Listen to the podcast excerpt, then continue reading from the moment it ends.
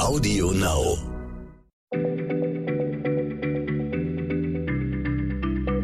Schneller Schlau, der kurze Wissenspodcast von PM. Hallo! Schön, dass ihr schneller schlau hört, den kleinen Podcast von PM. Mein Name ist Stefan Draf, ich sitze hier mit Sebastian Witte und wir sind beide Redakteure bei PM. Sebastian, du möchtest uns heute mit an die See nehmen und über ein Phänomen aufklären, das jeder kennt, der schon einmal an einer Küste entlang spaziert ist. Den Duft des Meeres. Die meisten von uns beschwingt dieser maritime, ziemlich unverkennbare Duft. Manche sagen dann, es rieche nach Freiheit, Urlaub, Fernweh. Aber was genau kitzelt eigentlich da unsere Nase, wenn wir Meeresluft einatmen? Wasser selbst kann es ja wohl nicht sein, weil das ist doch geruchlos, oder Sebastian? Hallo Stefan. Ja, ganz richtig. Die Luft in Meeresnähe kann natürlich sehr feucht sein, aber die Feuchtigkeit an sich oder das Wasser riechen wir natürlich nicht. Das gilt übrigens auch für das Meersalz, also Natriumchlorid. Das können wir bekanntlich über unsere Zunge schmecken. Also ist die Suppe zu salzig, kennt jeder, bekommen wir sie kaum noch runter. Aber für unsere Nase ist Salz völlig neutral. Wenn dir also jemand sagt, eine Meeresbrise dufte salzig, dann ist das genau genommen Quatsch. Der typische Meeresduft besteht vielmehr aus einer sehr komplexen, sich ständig wandelnden Mischung organischer Aromen. Okay, so viel weiß ich. Organisch bedeutet, da sind Lebewesen am Werk, oder? So ist es. Wenn du das sagst, dann trifft es das ziemlich gut. Denn manchmal deutet Meeresgeruch auf nichts Geringeres hin als Sex. Und zwar ist es so, dass wir in der Meeresluft tatsächlich jene Lockstoffe erschnüffeln können, die weibliche Braunalgen zum Zwecke der Fortpflanzung großzügig im Wasser verteilen. Und das Aroma, das uns dann in die Nase steigt, duftet eben sehr würzig, typisch nach Alge.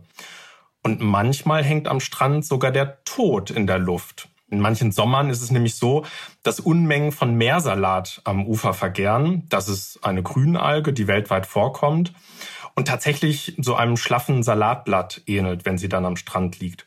Und bei der Vergärung an der Luft unter der Sonne kommt stinkender Schwefelwasserstoff frei. Und der ist im Übrigen nicht ganz ungefährlich.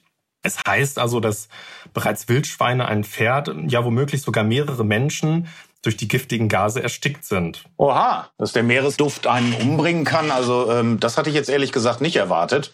Ich bin ein fröhlicher Typ. Ich habe eigentlich immer positive Assoziationen, wenn ich an eine Ozeanbrise denke. Ja, aber glaub mir, Schwefelwasserstoff riecht wirklich unangenehm. Aber es ist interessant, dass du das ansprichst, denn äh, tatsächlich bewerten wir einen Duft ganz unterschiedlich, je nachdem, in welchem Kontext wir ihn wahrnehmen. Und das gilt auch für einen Duftstoff, der wohl wie kein anderer nach Meer riecht. Und der kommt nämlich auch beim Kochen von Kohl und Getreiden frei und ist sogar eine Komponente von faulig riechendem Mundgeruch. Doch wenn uns diese Substanz an der Küste in die Nase weht, na dann empfinden wir das Aroma meist als wohlriechend und eben typisch meeresfrisch. Sebastian, echt, wir sprechen über Meeresduft, ja, da denkt man doch an das Parfum Cool Water von Davidoff beispielsweise. Und jetzt führst du mich zum Mundgeruch. Wo bitteschön entsteht Mundgeruch im Wasser? Ja, tut mir leid, Stefan, aber die nüchternen Fakten sind manchmal eben auch etwas ernüchternd. Aber ich kann dich beruhigen, der Stoff, um den es hier geht, der ist total faszinierend. Und zwar handelt es sich um DMS. Das ist die Schwefelverbindung Dimethylsulfid. Und die ist eben, wie gesagt, Teil unseres fauligen Mundgeruchs. Gebildet wird sie aber auch von Phytoplankton, also von einzelligen Algen, die zu Abermillionen in den Ozeanen treiben. Und mit bloßem Auge sind die Winzlinge kaum zu sehen. Aber auf Satellitenbildern, da kann man erkennen, wie sie während ihrer Blüte tausende Quadratkilometer Meeresoberfläche milchig grün einfärben, ja, so riesige Teppiche bilden. Und wenn die nun absterben und von Bakterien zersetzt werden, entsteht eben dieses DMS. Und gelangt dieser Stoff an der Küste in unsere Nase, na, dann empfinden wir ihn als geradezu meerestypisch frisch. Meerestypisch frisch. Ich habe jetzt gerade gelernt, das Meer riecht also nach Sex, Tod und Verwesung. Also ehrlich, ich weiß nicht, ob ich beim nächsten Mal noch unbefangen meine Nase in diese Brise halten kann. Ja, wie auch immer, DMS wirst du nicht entkommen. Äh, neuere Schätzungen zeigen, dass davon jährlich rund 28 Millionen Tonnen in die Atmosphäre dampfen. Übrigens mit steigender Tendenz. Denn diese Algenwinzlinge, die DMS produzieren, die setzen den Stoff vermehrt frei, wenn sie unter Hitze oder starker UV-Strahlung leiden und was in wärmer werdenden Ozeanen ja nun öfter der Fall ist. Eine weitere spannende Geschichte, die Algen nutzen das DMS auch gezielt. Und zwar nämlich dann, wenn sie von Fressfeinden attackiert werden. Das sind in der Regel Grillschwärme, ja. Wenn also diese kleinen Krebstiere sich über die Algen hermachen und deren Zellwände annagen, dann kommt besonders viel DMS frei. Und das wiederum riechen Vögel wie Albatrosse, Sturmtaucher, auch Sturmvögel, teils über viele Kilometer Entfernung. Und die angelockten Vögel lieben Krill, die stürzen sich dann in das Wasser, kommen also quasi den Algen zu Hilfe. Meist erbeuten sie dann nicht nur den Krill, sondern auch Fische, Kalmare und die DMS-Luftspur lockt sie so also zu einem regelrechten Festschmaus. Also wenn die Algen in Gefahr sind, dann setzen sie quasi einen Notruf ab, ein olfaktorisches 112. Ja, genau so könnte man das sagen. Allerdings hat die Sache mittlerweile auch einen gewissen Haken, denn diese Mikroalgen, die DMS produzieren, besiedeln auch das ganze Plastik, das in den Ozeanen treibt. Und inzwischen sind das ja an die 150 Millionen Tonnen. Und äh, Studien haben eben ergeben, dass bereits nach drei Wochen Tüten, Fetzen, Flaschendeckel, sämtlicher andere Plastikmüll nach dem verführerischen DMS duften, eben dem Ozeangeruch, dem die Vögel folgen.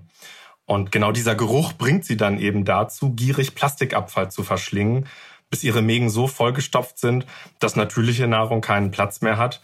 Naja, und letztlich die Tiere eben kläglich verhungern. Ja, das ist echt eine deprimierende Folge unserer Ozeanvermüllung.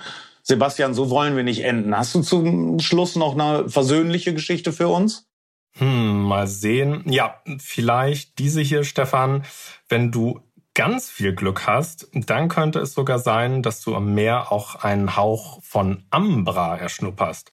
Und das ist immerhin einer der teuersten Duftstoffe der Welt. Oh ja, ich habe mal das äh, äh, Parfum gelesen von Süßkind irgendwie. Da kam Ambra auch vor. Also Ambra im Meer, wo kommt denn das jetzt her? Ja, äh, dessen Herkunft lässt auf Wale schließen und genauer gesagt auf einen kränklichen Pottwal, der seine Notdurft verrichtet hat. Denn ob du es glaubst oder nicht, just darin befindet sich der luxuriöse Stoff Ambra. Also sorry, falls ich deine Assoziationen da jetzt schon wieder zunichte mache.